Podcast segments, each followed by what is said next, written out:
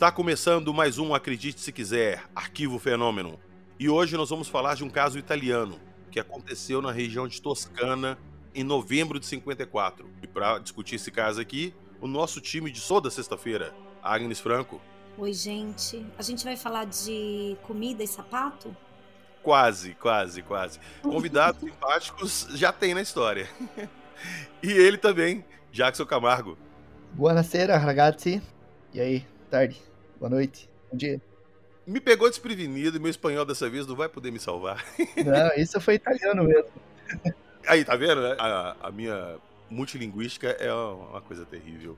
Mas enfim, saberemos desse caso logo depois da vinheta.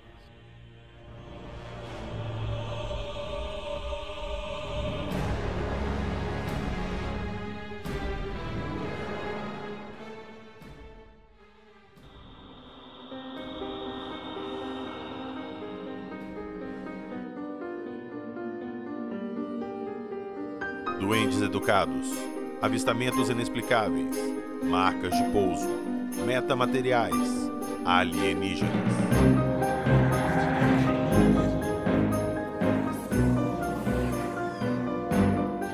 Acredite se quiser.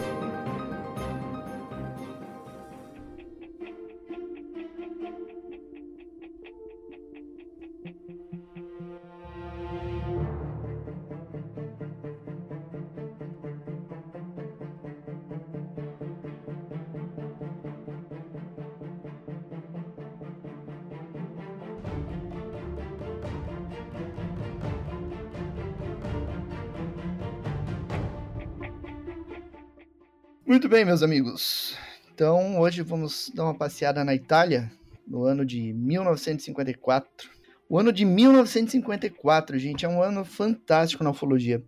É, nesse ano ocorreu uma das ondas ufológicas mais intensas da história da ufologia, que durou ali, começou em setembro e foi até finalzinho de, de dezembro de 1954, com milhares de casos pelo mundo e dentro dos casos que a gente conhece, teve várias centenas de casos de contato com tripulantes. Então, praticamente todos os países tiveram visitas de humanoides naquela, nesse período aí de setembro a novembro de 1954, gerando muitos casos clássicos da ufologia, e muitos dos quais a gente divulga aqui no, no podcast. Muito bem.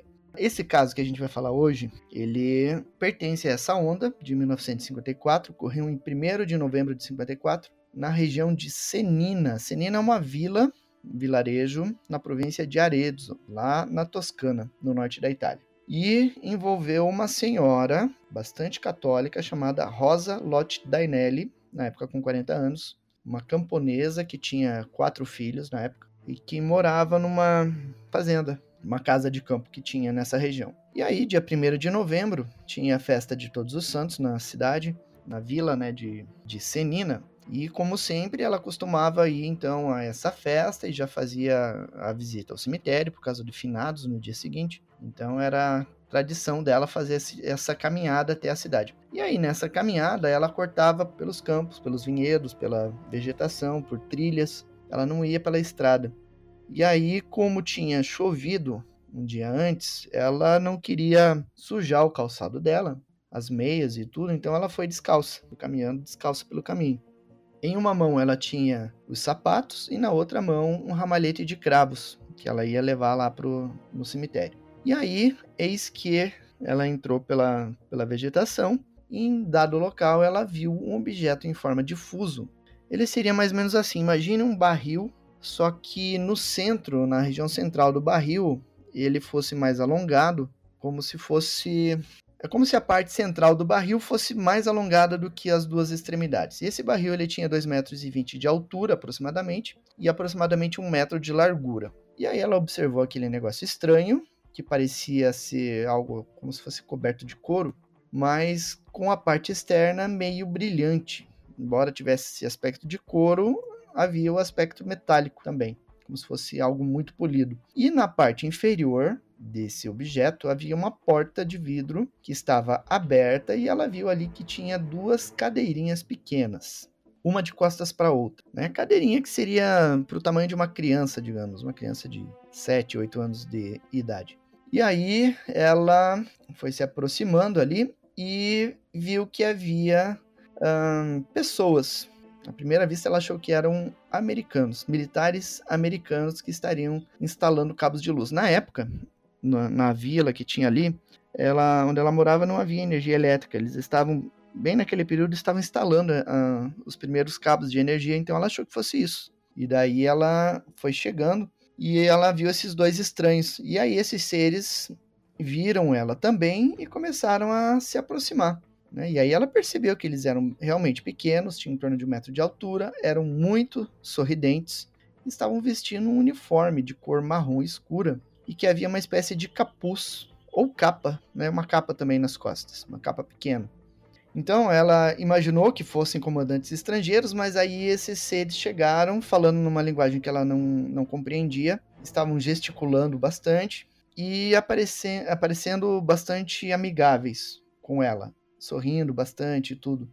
Olhando para o rosto deles, ela descreveu esses seres como aparentemente pessoas normais, com narizes normais, bocas semelhantes à de uma pessoa comum, mas os lábios superiores como se a pessoa estivesse rindo, os dentes ficavam expostos. Então aí fica o questionamento, né? Será que era um sorriso mesmo ou era um detalhe anatômico, né? Que deixava sempre exposto o é... dente da, dos tripulantes.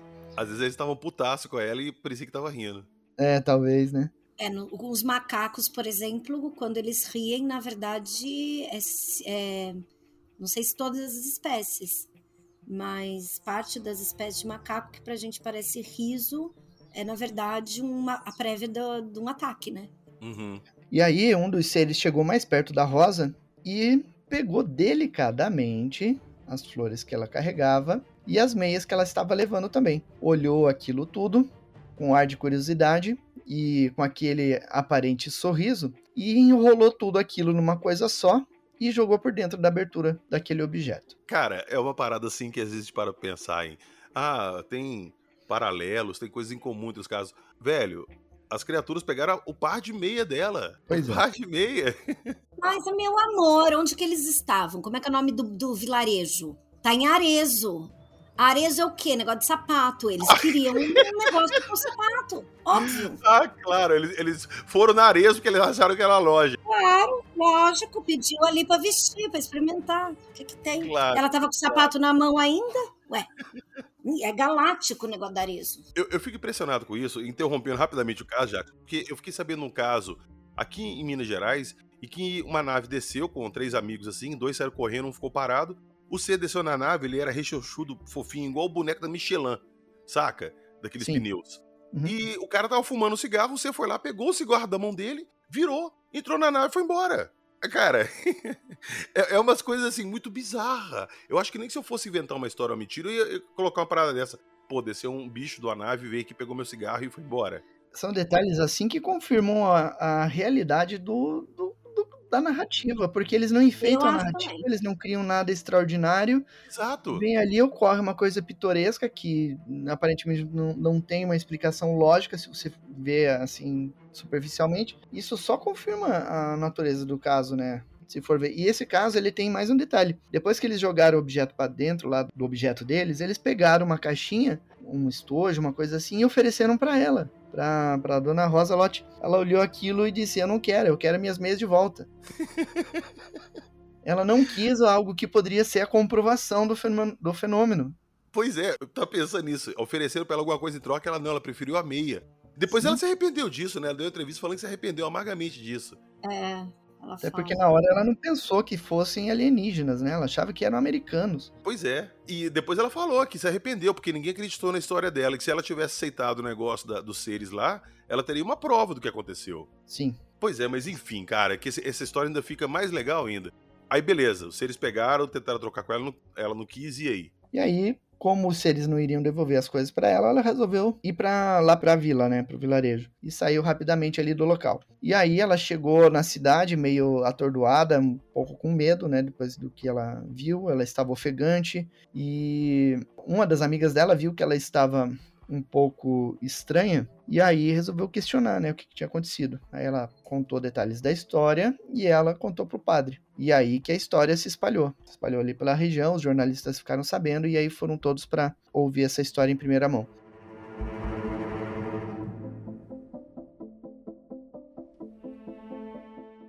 E aí ela, junto com o padre e outras pessoas da, da região, inclusive com policiais, eles voltaram até o local para ver se tinha algum vestígio e encontraram algumas marquinhas lá no, no local onde o objeto teria pousado, né? Só que como não tinha nenhum fólogo ali na região naquele momento, não foi feita imagem, não foi feito molde de gesso nem nada, né? Mas havia sim marcas no local lá onde o objeto pousou. E aí, detalhe curioso que outras pessoas na região viram o objeto no mesmo dia e horário e local. Né? Viram o objeto decolando, se afastando e tudo.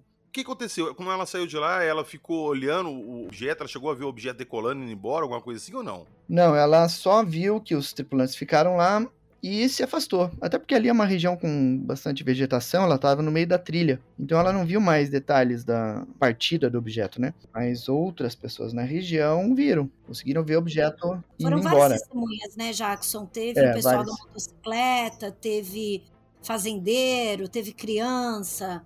Teve muita gente que É, teve várias. viu o objeto, né? Várias pessoas, realmente. E apareceu, o objeto apareceu depois, né? Em outros dias, né? Foram avistados OVNIs ali na região e nas cidades vizinhas, né? Então é um caso bem interessante mesmo. E ela relata que os seres, apesar de baixinhos e tal, eles eram extremamente bonitos, né? Fisicamente falando.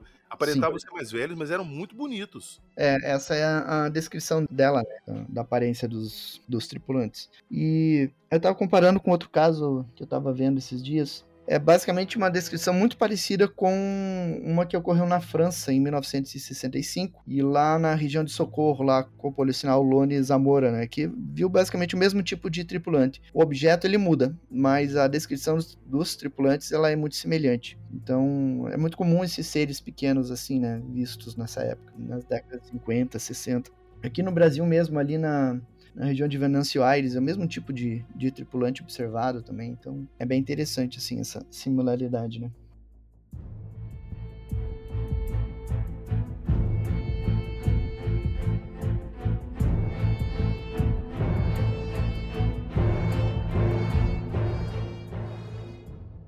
Tem até uma entrevista que o Peter Nobile, é isso? Pronunciei certo? Fez com ela. E vão dar uma transcrevida aqui pra vocês da, da entrevista que ela deu pra ele, tá ok? Eu serei o Peter Nobile. E eu sei Rosa Lotti. Então vamos lá. Achamos melhor reproduzir o relato tal como nos foi referido, com as perguntas e interrupções. Procuramos, acima de tudo, saber o que experimentara ela no momento do encontro, que reflexões fizera, além de, naturalmente, de nos inteirarmos daquilo que viria. Aqui estão os fatos que se recorda Rosa Dainelli. Aquele dia era feriado. Eu ia à missa na igreja de Senina, que começava às oito. Aí, pelas sete e meia, eu caminhava pela estradinha do bosque, com os sapatos e as meias na mão, carregando também um ramalhete para o altar de Nossa Senhora. E por que, que você tirou os sapatos e as meias? Porque tinha chovido e a estrada estava meio, tava cheia de barro. Eu não queria sujar os sapatos e enlamear as meias, que eram de nylon. Assim, fiquei descalça, pensando calçar de novo os sapatos à entrada da igreja. Enquanto eu caminhava, vi um estranho objeto no meio do bosque. Parecia dois fusos, um em cima do outro. Pensei cá comigo, nunca vi coisa igual. Igual ao que, minha senhora? Veja bem, por aqueles dias estavam instalando luz elétrica na região. Andavam por ali operários com objetos esquisitos, porém, máquina como aquela ainda não tinham trazido. Parei para espiar. E nesse instante, dois senhores saíram de dentro da máquina e vieram ao meu encontro. E como eram eles? Pequeninos. Olha, da altura da minha sobrinha aqui. Vieram ao meu encontro sorrindo. E o que a senhora pensou? Ficou com medo? Não, com medo não. Pensei, que esquisito trabalhar num feriado. Brasileiro que não era, né, gente? A gente já sabe que não era.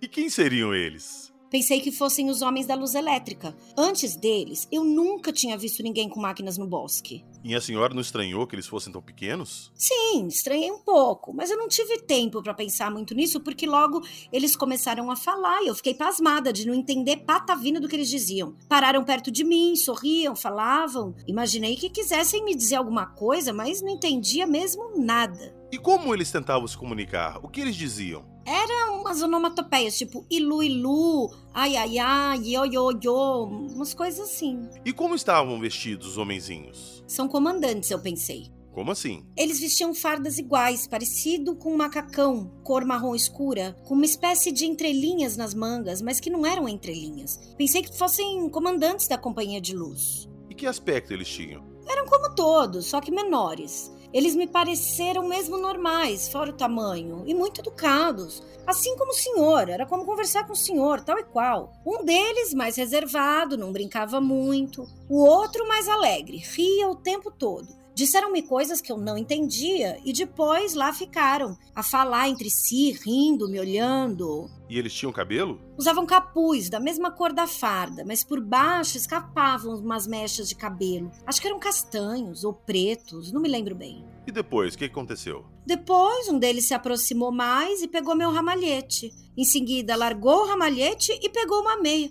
Fiquei um pouco espantada, para dizer a verdade. Depois desse episódio, que com justiça se tornou famoso, começa a, a, parte mais singular e enigmática do caso, já por si tão inverossímil. A estranha criatura apanhou as flores e o pé de meia com muita delicadeza. Fez meia volta, dirigiu-se para a máquina e abriu uma portinhola. Atirou tudo para dentro e voltou com o objeto nas mãos. Eu fiquei aborrecida. Sabe, não era fácil ter meia naquele tempo. Por isso, eu disse a ele cortesmente: Devolva minha meia, senão o padre me passa uma descompostura. Que papelão eu entrar na igreja com uma meia só? E o homenzinho? Sorria. Repetia-lhe várias vezes: pode ficar com as flores, não é de grande prejuízo, mas me devolva a meia. Como eu vou aparecer na frente do padre? Mas eles não entendiam, falavam naquela língua esquisita, sempre me olhando e rindo. Como era o objeto que o homenzinho trazia e que ele propôs uma suposta troca para você? Um objeto arredondado, marrom, como se fosse de couro. Ele o trazia numa das mãos. Chegou perto, olhando ora para mim, ora para coisa. Parecia que queria me fotografar. Depois me ofereceu o objeto, insistindo para que eu pegasse. Pensei que ele queria fazer uma troca, porém não me interessava. O que eu queria mesmo era a meia. Dê-me a meia, eu repeti, e fique com a sua coisa. Hoje eu sei que fiz uma grande tolice. Todo mundo me tomou por maluca. Pensou que eu estivesse sonhando. Se eu tivesse trazido aquilo, acreditariam em mim. Mas quem ia pensar nisso? Nós, dona Rosa Lotte, nós íamos pensar nisso se não tivesse mini infarto, ia pensar. Mas eu entendo que a dona Rosa não podia pensar na hora ali. Eu ia falar isso agora, que se fosse eu, eu teria entregado a roupa inteira e pegado o negócio. Mas Exatamente. aí eu lembrei que se fosse eu, quando ele já tivesse chegado perto, eu já tinha infartado e caído duro no chão. Então a história tinha acabado ali. Mas, ó, eu, aproveitando que a gente tá aqui no objeto, eu queria perguntar um negócio aqui pro Jackson. Ela não pegou o objeto, certo? Então a gente não tem, ou vou reformular a minha colocação. Ela não se lembra de ter pego o objeto. Porque depois, mais adiante, quando ela vai conversando, ela, ela desmente algumas coisas que foram noticiadas, inclusive essa questão de o, o lábio superior ser para cima e os dentes ficarem expostos o tempo todo. Não, ela reafirma que eles estavam sorrindo. E ela também diz que ela ficou um pouco confusa e apagou um, trecho do, do, episódio. Tem um. É, não chega a ser um, um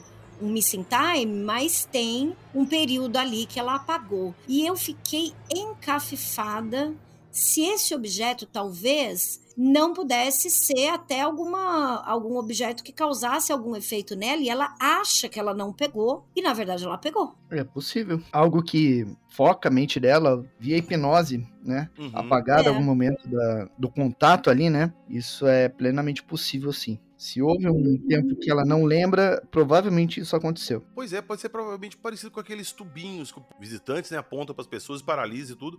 Pode ser uma variante daquilo. Isso, foi isso que eu pensei, pegar. Porque quando ela fala que ela esqueceu um trecho, né? Mais adiante ela fala. Vocês forem, a hora que vocês entrarem no site do fenômeno, pessoal, que vocês forem ler a matéria, vocês vão ver, ela diz isso. Ela fala que tem uma parte que ela não se lembra, apagou completamente. E é curioso porque ela diz que ela não teve medo, que na verdade ela começou a ter medo depois. Então, não dá nem para dizer que apagou porque é natural. Quando a gente vive uma situação de grande adrenalina, pode acontecer de você apagar né, um, um, pequeno trecho da experiência. Mas como ela não narra esse tipo de coisa, não dá nem para jogar a culpa em cima de uma grande descarga de adrenalina dela, porque não houve isso. Mas você concorda comigo que ela foi pega meio que de surpresa ali, ela não sabia do que estava acontecendo? Eu concordo, ela até fala isso, né? Sim, justamente ela quis ir embora dali rápido para ir pro compromisso dela. De novo, ela pode nem ter ligado com esse terrestre, achou que era algum pessoal fazendo hora com ela ali, tava atrapalhando ela e atrasando ela, ela quis ir embora logo.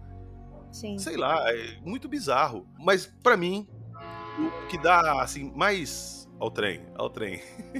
o trem vai permanecer hoje na gravação. Eu, Eu, não vou acho, tirar acho ele. que o trem tem que estar. Sim. Eu me recuso a retirar ele. Bacana foi depois que apareceu testemunha, né, Jackson? Dois meninos viram essa cena toda de um outro ponto de vista. Pois é, viram de longe, né? Eles estavam passando ali na região e viram ah, objeto ali, tudo, né? O que confirma o relato da, da Rosa Lotte, né? Da, da experiência que ela teve, né? Cara, essa experiência que os meninos tiveram de ver isso tudo de longe e confirmar que ela viu ela conversando com os seres pequenos, tudo, isso aí deu um peso todo diferente pra história. Porque não era só então a história dela, agora já tinha mais gente que contava a mesma história. Então já começou a ter um- uma proporção maior, né? Pois é, confirmações independentes, né? É o que, eu- o que a gente fala de registro cruzado, né? Informações cruzadas e que vão confirmando a realidade do caso, né? Pois é, ó, eu tô vendo aqui na matéria do fenômeno que tem vários outros avistamentos. Vários outros. Ó, o Luigi Dini, funcio- funcionário do Tribunal de Apelação de Firezine, afirmou que ele e sua filha observaram quase ao mesmo tempo de sua casa em Terra Nova Bracciolini, uma coisa estranha que voava pelo céu de Protomagno em direção a Arezzo, perdendo a velocidade gradualmente e descendo. Tinha a velocidade de um meteoro, pensou ele, e sua filha parecia ouvir um barulho estranho, um ruído de farfalhar, como um som de um projétil. O que, que é um ruído de. F- f- Farfalhar, eu tenho como um barulho assim, de alguma coisa, tipo um- uma batida de asa rápida, de um Tá, tá. alguma coisa assim. Vocês veem, gente, que acredite se quiser também é enriquecimento do vocabulário. Tá vendo só?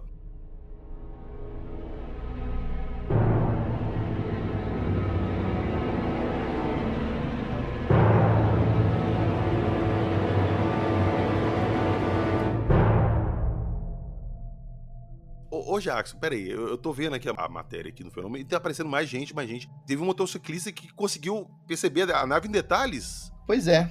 é, nós temos o motociclista Pistock, que estava passando ali na, na região, que viu esse objeto. Ele ficou, inclusive, ele ficou bastante assustado e teve um ataque de pânico, né? Ele tentou descer da moto e chegou a, a rasgar as calças, né? Quando ele tentou sair assim rápido da moto, né? E isso deixou ele bastante assustado, né? Então, casos assim que vão confirmando, né, a realidade do caso da dona Rosa Lotte ali na, na região de Arezzo. Ela é viva ainda, Jackson? Você sabe se Não. ela é viva? Não, já faleceu. Já faleceu já tem alguns anos já. Uhum. E teve mais algum caso com essa mesma casuística, assim, desse povinho pequenininho, alguma coisa assim nessa época? Tem, tem vários lugares do, do planeta, né? Casos com seres pequenos, mas muda a forma do objeto e o traje, né? Que foi relatado. E vai render alguns programas aí no futuro, né? Ó, eu, vou- eu sei que eu vou soar repetitiva, porque eu acho que, não sei, vai ver que eu cismei com esse caso aí. Mas eu lembrei daquele caso do. Lembra que eu comentei num outro episódio daqueles seres bem pequenininhos que tinham cabelo vermelho? Dos ruivos. dos ruivos, é, eles fizeram parte daquele caso que, se eu não estou enganada, foi o caso de abdução, que eles pegam o cidadão num ponto e- devolvem num lugar super longe do Espírito Santo, não é esse caso? Vocês lembram? Mas enfim, é, é um caso bastante curioso que tem seres assim também humanoides com as mesmas proporções de pessoas humanas, mas nesse caso em específico, nesse dos ruivos, né? Se eu não tô enganada, a cabeça deles era um pouco maiorzinha, assim, não tipo Grey, mas realmente mais similar Uhum. a portadores de nanismo, tipo, tipo isso, né? Eu não sei nem se fala mais essa palavra nanismo. Se não fala, vocês me desculpem aí, gente, eu tô desatualizada. Mas enfim, porque me marca muito esses casos de, de seres que são parecidos com humanos em proporções diferentes. Tem muitos muito grandes, né? Seres que o pessoal narra de 2 a 3 metros de altura, com a mesma proporção que a gente tem, E também esses menorzinhos, que também é proporcional, com braços proporcionais e tal, né? Como humanos. E eu, eu acho muito curioso que haja, porque eles são mais raros, né? Ô Agnes, você vai lembrar que quando a gente gravou com o Faleiro sobre os OVNIs e o folclore brasileiro, spoiler aí, vai pro ar ainda, tá? Vocês vão escutar esse episódio, a gente já gravou. Mas você lembra uma parte que ele cita? Um fazendeiro da região estava andando de moto e parou que viu um ser pequeno, tipo um duende mesmo, com uma roupa de, de, couro bem justa, com um gorro assim, que ficava dando volta no arame farpado, passando tipo de fumaça. Você lembra disso? É exatamente a mesma descrição dela. Não lembro mesmo, cara, não lembro. Tô aqui, meu pós-Covid, ele Ó, oh, então eu vou dar rapidamente aqui um spoiler pra galera. O Faleiro tava contando, eu perguntei se ele tinha tido algum avistamento de alguma criatura, assim, que as pessoas pudessem interpretar como alguma coisa do folclore. Tipo duende, alguma coisa. Ele falou, ó, teve um fazendeiro, ele falou o nome da fazenda, não lembro, que tava chegando de moto e ele tinha que parar para abrir uma porteira. Quando ele parou a moto e ele foi descer para abrir a porteira, ele reparou que tinha alguém sentado em cima da porteira. E ele ficou olhando aquilo, era uma pessoa muito pequena, com uma roupa de couro bem justa, marrom, marrom clara, com um gorro e ficou olhando e rindo para ele. Quando ele chegou perto, essa criatura começou a descer pelo arame e subir, e descia até o chão e subia, como se o corpo dela fosse fumaça e ela ia trançando por entre o arame farpado. Ele tomou aquele susto, ele voltou para a moto. Quando ele sentou na moto e voltou, virou, o ser tinha sumido. Que interessante, hein, PH? Sim, eu achei muito parecido com o relato dela. Vale a pena depois, depois mandar uma mensagenzinha pro Faleiro com essa matéria do fenômeno, né? Uhum. E perguntar se ele vê semelhança mesmo. Porque se, porque se o Faleiro trouxe, é caso brasileiro. Né? Porque o Faleiro geral estuda casos brasileiros. Sim, é da região dele ali de passatempo, que ele falou que ele sempre pesquisava próximo ali, em Minas Gerais, aqui, né? Nosso hotspot do Brasil. E pela data, a Daniele foi 54, né? Ele não deve ter sido muito longe disso, não, porque ele pesquisava casos nessa época, muito entre 68, década de 80, que ele falava, então ele deve ter pegado alguma coisa próximo aí. Então, nossos amiguinhos sorridentes educados podem ter visitado outros lugares também. É, ué, por que não, né? Pô, por que não? Eles têm uma máquina voadora, eles vêm de outro lugar. e do Brasil até a Itália, dois palitos. Pois é, ainda mais agora que eles têm um par de meia que eles podem vestir e pisar em qualquer lugar. Não, porque eles não ficaram com o par de meias. A moça foi persuasiva. Ela pegou o par de meia de volta ou eles pegou. jogaram então? Rapaz, ela ia aparecer na frente do padre sem as meias. em Arezo ainda? Nunca, jamais. A jamais. mulher enfiou a cabeça, metade do corpo dentro da nave pra pegar a meia de volta, não pegou nada do ZT. Caramba. Então, por isso que eu acho, assim, a gente brinca e tal, mas é, na verdade é super sério esse caso. Sim. E eu real tô convencida de que. Ela, ela não recuperou a meia. Ela não pegou? Aí, tá não, não, não, recuperou.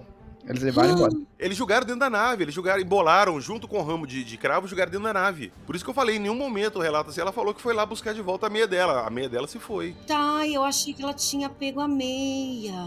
É, e se for uma vivarina, os ETs têm ela até hoje. Gente. Nossa, ela se deu muito mal mesmo, né? Porque, ó, tá vendo? Eu. Que pena que ela morreu. Porque eu tenho para mim que se essa mulher fizesse uma hipnose, ela ia descobrir que ela pegou no objeto. Nem, eu, porque assim, não sei. Tudo bem que cada caso é um caso, que cada espécie é uma espécie. Mas a mim não faz muito sentido um alienígena oferecer uma, uma prova da visita. Entendeu? Não dessa forma.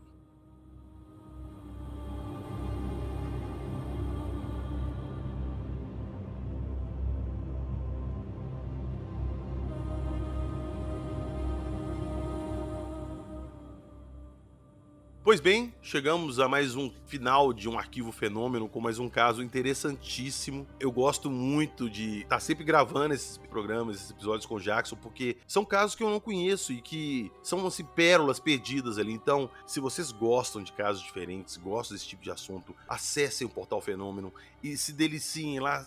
Quantos casos tem lá, Jackson? Mais de 5 mil. Não saberia te dizer, é muita coisa. Pois é.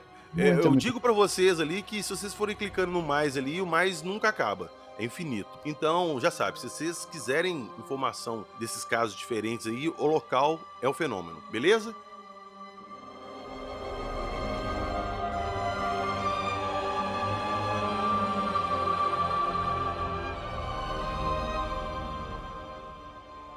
Queria só dar dois recadinhos rápidos pra galera que tá escutando a gente. O primeiro é mandar um grande e imenso abraço pro Thiago, lá do grupo do H18. Um grande abraço também pro Fernando Ribas, que, querendo ou não, é o padrinho do nosso podcast, que é o cara que tá sempre dando a moral, dá sempre uma força pra gente. E eu quero ajudar os dois, porque no último final de semana, desse negócio dos balões e do, dos caças, do Pentágono, do Norte, todo mundo invadindo, eles ficaram com medo do mundo acabar numa guerra extraterrestre. E eles estocaram muito feijão em lata e muita água mineral eterna.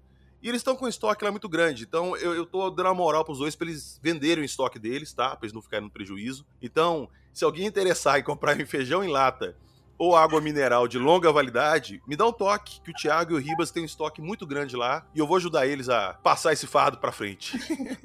Beleza? E o segundo recado é o recadinho de sempre. Nosso episódio, todos os episódios têm o mais na descrição do episódio. Você clica ali, você vai ver todos os links que foram citados aqui no programa e também tem o link do nosso Apoia-se que dá acesso ao nosso grupo secreto lá. Tá eu, Jackson, a Agnes, o Ribas, tá todo mundo lá trocando ideia de ufologia, paranormal, insólito. Quem puder dar essa moral, essa ajuda pra gente, vai ser muito bem-vindo lá. Beleza? Então é isso aí. Nos vemos na próxima sexta-feira. E esse foi o caso da Rosa Daniele, que encontrou com extraterrestres muito educados e que levaram suas meias. Acredite, se quiser.